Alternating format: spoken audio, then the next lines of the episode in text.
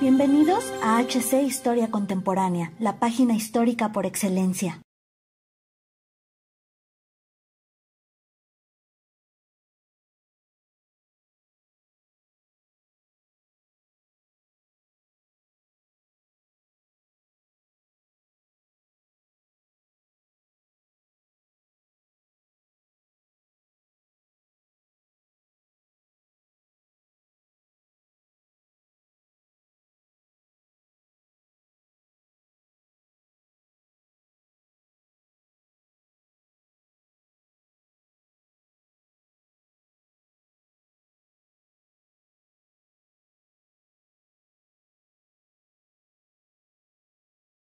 Enero de 1993. Tras haber estado inmiscuido en la vida política durante más de una década, el cabo austriaco asumió su rol como canciller de Alemania, pero aún tenía camino que recorrer antes de convertirse en el líder de su nación, y para lograrlo debía crear alianzas en todas las esferas del poder de la nación. En el aspecto político tenía pocos inconvenientes para desenvolverse, pero desde luego no era lo mismo tratar de mantener el control con más de 60 millones de habitantes, y como todo buen régimen dictatorial, se decidió crear una policía secreta para mantener los intereses de los dirigentes por encima de la ciudadanía.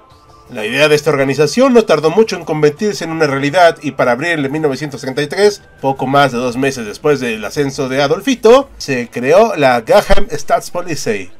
cuyo significado en nuestro idioma es el de Policía Secreta de Estado, pero que se volvió popular a la postre gracias a su acrónimo, que significó el terror para muchos personajes. Bienvenidos historiadores a una nueva entrega de Historia Oscura y retomaremos el papel de la famosa Gestapo, una de las policías secretas más temidas de la historia y también una de las más implacables. Antes les recordamos dejar su like, su suscripción al canal comentar y compartir este material para poder llegar a más gente. Y sin nada más que añadir, pasemos a la historia del día de hoy. Si bien la creación de la Gestapo fue realizada apenas cuatro veces, la realidad es que su columna vertebral ya existía concretamente es del siglo XIX. Se usaron las bases de la policía secreta prusiana para poder ayudarle, y sirvió en un primer momento a la monarquía, como es evidente, para posteriormente servir como policía política luego de la caída del imperio alemán cuyos principales enemigos eran los extremistas, tanto de izquierda como derecha, y como podemos ver,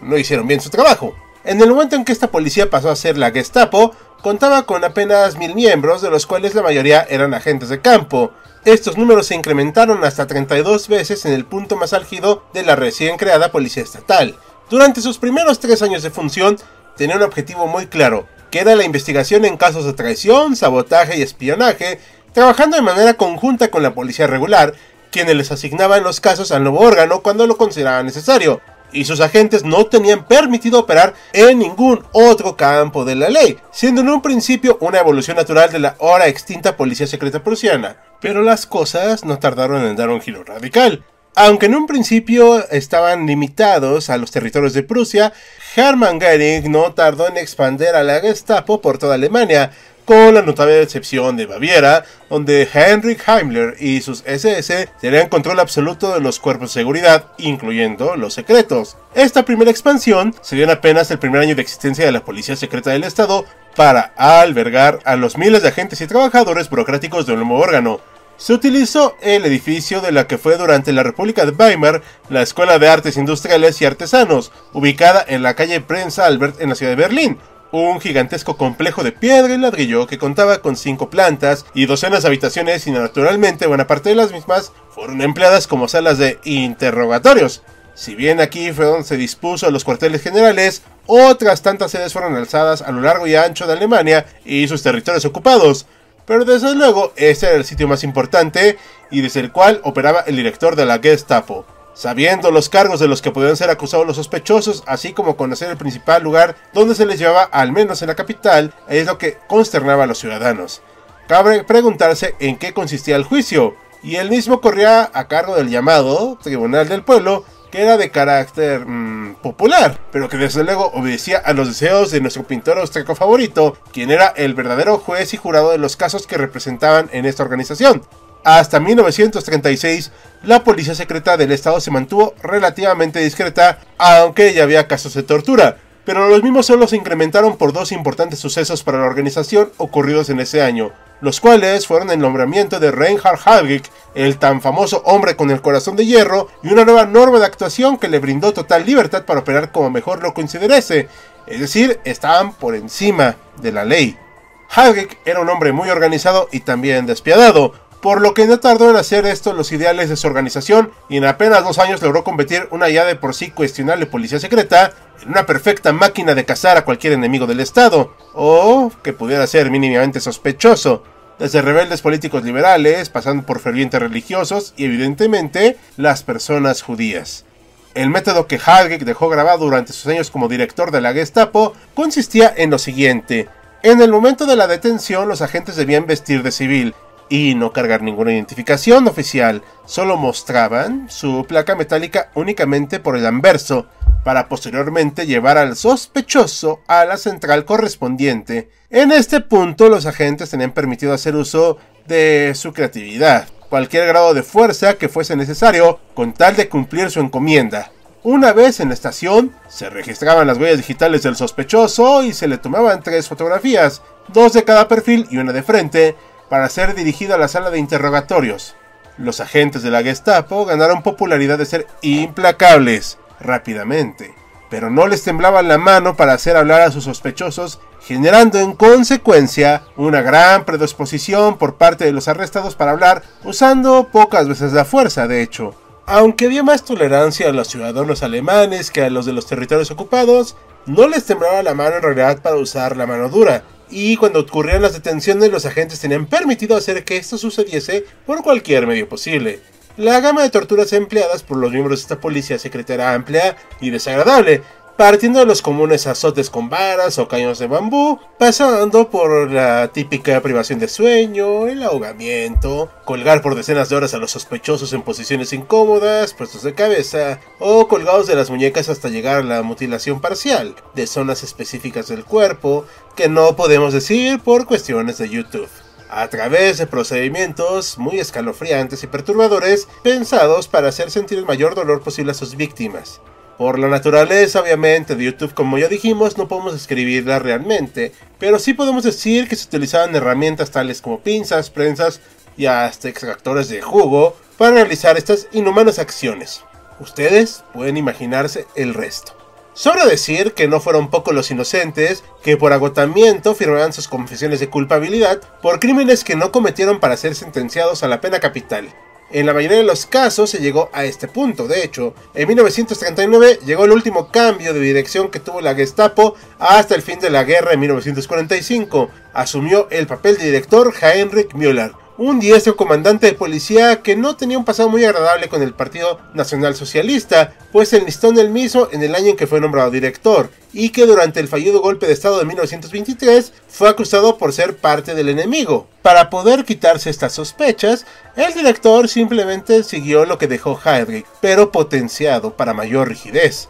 Llegados a este punto, cabe preguntarse cuáles eran los crímenes por los cuales se podría considerar como amenaza nacional a alguien, la respuesta mm, es amplia, pero a la vez corta, pues si bien los crímenes por los cuales eran quisidas las personas eran bastantes, como traición a la patria, la conspiración, pertenecer a un partido político vetado y posteriormente la manifestación de pensamientos derrotistas, la realidad es que podés ser arrestado por una mera denuncia por parte de cualquier conocido, con el cual tuvieras problemas. Y buena parte de las detenciones de esta Gestapo fueron por este tipo de incidentes. Otro tipo de criminales que eran arrestados constantemente eran trabajadores de fábricas de la industria militar que realizaban complots en sus propias fábricas o actos de sabotaje, cuyas ejecuciones no tardaban más de una semana. Llegados a este punto, pareciera que la Gestapo era muy eficaz, ¿cierto?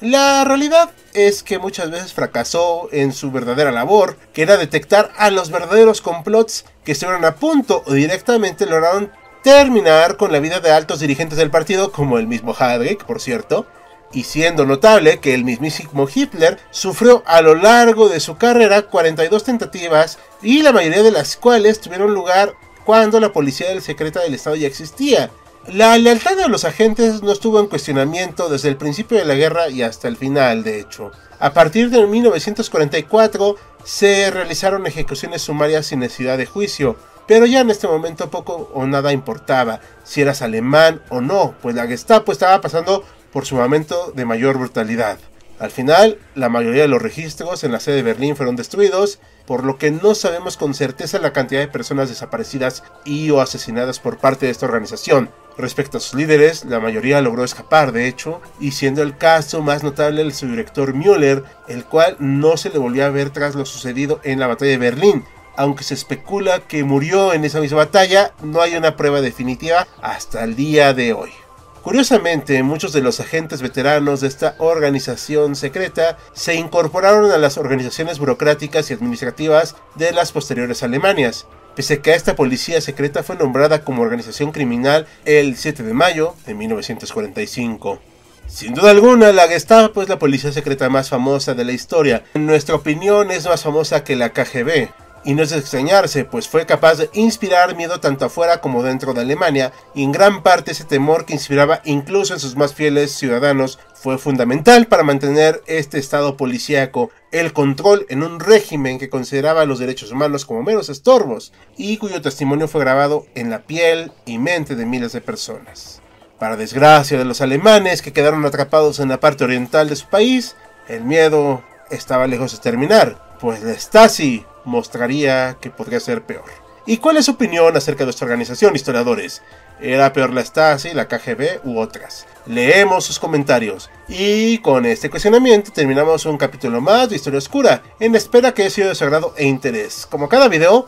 agradecemos a nuestros mecenas de Patreon como Félix Calero y Jan Jaimes, así como los de YouTube Sergio Lugo, Salvador Rivas y Francisco González. Recuerda que puedes unirte a ellos y apoyar al canal mediante las acciones que ya conoces en Patreon, YouTube y nuestras demás redes. Sin nada más que añadir, yo soy Hal, despidiéndose con la promesa de vernos pronto en otro episodio histórico.